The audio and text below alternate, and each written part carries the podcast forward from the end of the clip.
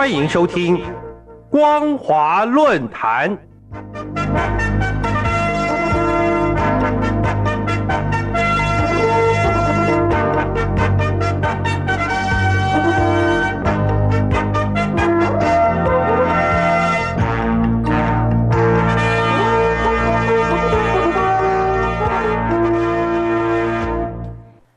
各位听众朋友，大家好，欢迎收听今天的光华论坛，我是兰玲。今天要谈论的主题是共军对台湾的联合军事行动与联合战备政治工作仍有局限。今年八月十五号，共军东部战区新闻发言人施毅表示，解放军在台湾周边海空域组织多军种联合战备警巡。和实战化演练，这是针对美台继续玩弄政治把戏、破坏台海和平稳定的正辙。大陆旅美政治经济学者、上报专栏作家何清廉也针对八月三号起共军对台湾的联合军事行动，发表了一篇名为《台海三方博弈：非战争军事行动、豪猪战略与 API》的专文，文中指出。中国的非战争军事行动主要针对台湾，这次的军演倒也算是中国大规模对台非战争军事行动的预演。习近平今年六月签署命令，发布军队非战争军事行动纲要。即使中共并未公布这份纲要的全文，但由于时机点紧扣俄乌军事冲突，以及美国国防部长奥斯汀。建议盟国联合威慑共军，因此，共军对台湾进行非战争军事行动的政治工作企图，也将因为综合威慑而受到局限。政经学者何清廉引述《华尔街日报》刊登的《中国实弹军演暗示未来对台战略：封锁而非入侵，北京以低风险方式施加其意志》这篇文章。认为中共的演习在台海周边六个区域启动，实际上等于包围台湾，相当于实施一次暂时性封锁。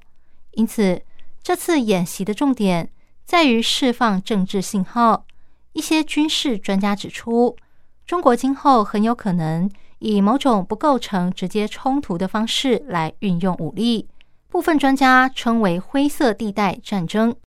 何清莲还引述一九四零年代后期国共内战期间，林彪率领东北野战军的长春围城历史。换言之，所谓的灰色地带战争就是围而不打。而从灰色地带的角度来看，共军对台湾的联合军事行动与联合战备，对应中共的政治目标：一方面拒绝外部势力。介入两岸的内部冲突，一方面也诠释成非主权国家之间战争的非战争军事行动。去年二月十九号，中共中央军事委员会政治工作部在新修订的军队政治工作条例中，针对该条例的原则指出，细化各级做好作战。训练和非战争军事行动中政治工作的具体任务，建立起政治工作始终向战未战的鲜明导向。事实上，大陆在后疫情时代军事力量持续扩张，已经引发外界关注。共军密集加强军队建设，透过一连串制定或修改法令章程，建立完善的军事制度，例如。二零二零年发布的联合作战纲要就指出，明确联合作战指挥、作战行动、作战保障、国防动员、政治工作等重大原则、要求和基本程序。接着，中共国防部又在去年一月五号刊登了《推动联合作战训练迈向更高水平——中国人民解放军联合作战纲要》。施行一周年纵述专文，对战与非战多域融合的灰色地带战争提出具体的定义，包括准确把握未来武装冲突门槛降低、战争界限模糊、战争领域与其他领域的斗争相互影响日渐突出等特点，强化作战行动的政治社会属性，强调战与非战多域融合。另外，也指出联合作战政治工作目标是强调军事与政治、外交、经济、文化等多手段综合施策。值得注意的是，这篇专文也提到，今年在台湾周围进行联合军事行动的东部战区联合作战政治工作，指出在新出台的纲要引领下，陆海空天网电全域联动，政治舆论密切配合。可见，今年共军对台湾进行联合军事行动，多军兵种联合战备，是为了达到政治的目的。不仅反映出二零零三年十二月五号《中国人民解放军政治工作条例》中所说的，战时的政治工作重点在于加强党委对作战的统一领导，保证中共中央、中央军委的军事战略方针、作战原则和命令指示的贯彻执行，进行舆论战、心理战、法律战。同时，也将去年修订的条例加以明确化，也就是做好作战训练和非战争军事行动中政治工作的具体任务，建立政治工作始终向战未战的鲜明导向。整体来看，共军对台湾进行联合军事行动，采取非战争军事行动，具有多重政治工作目标：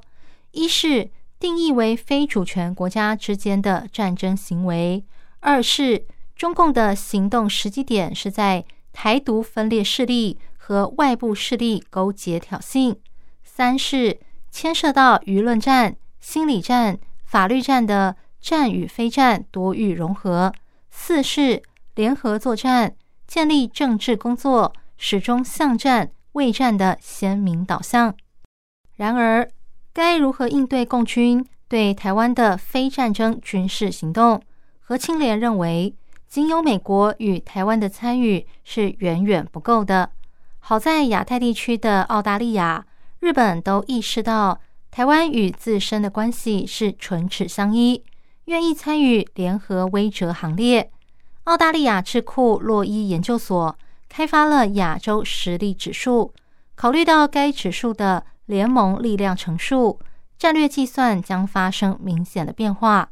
有鉴于此，共军对台湾进行的非战争军事行动，在面临美国、澳大利亚和日本的联合威慑与挫败风险下，只好退球，达到政治上的效果。显然是为了对内部有交代而不得不做的权宜之计。以上是今天的光华论坛。今天探讨的主题是共军对台湾的联合军事行动与联合战备政治工作仍有局限。我是兰陵，感谢您的收听，我们下次再会。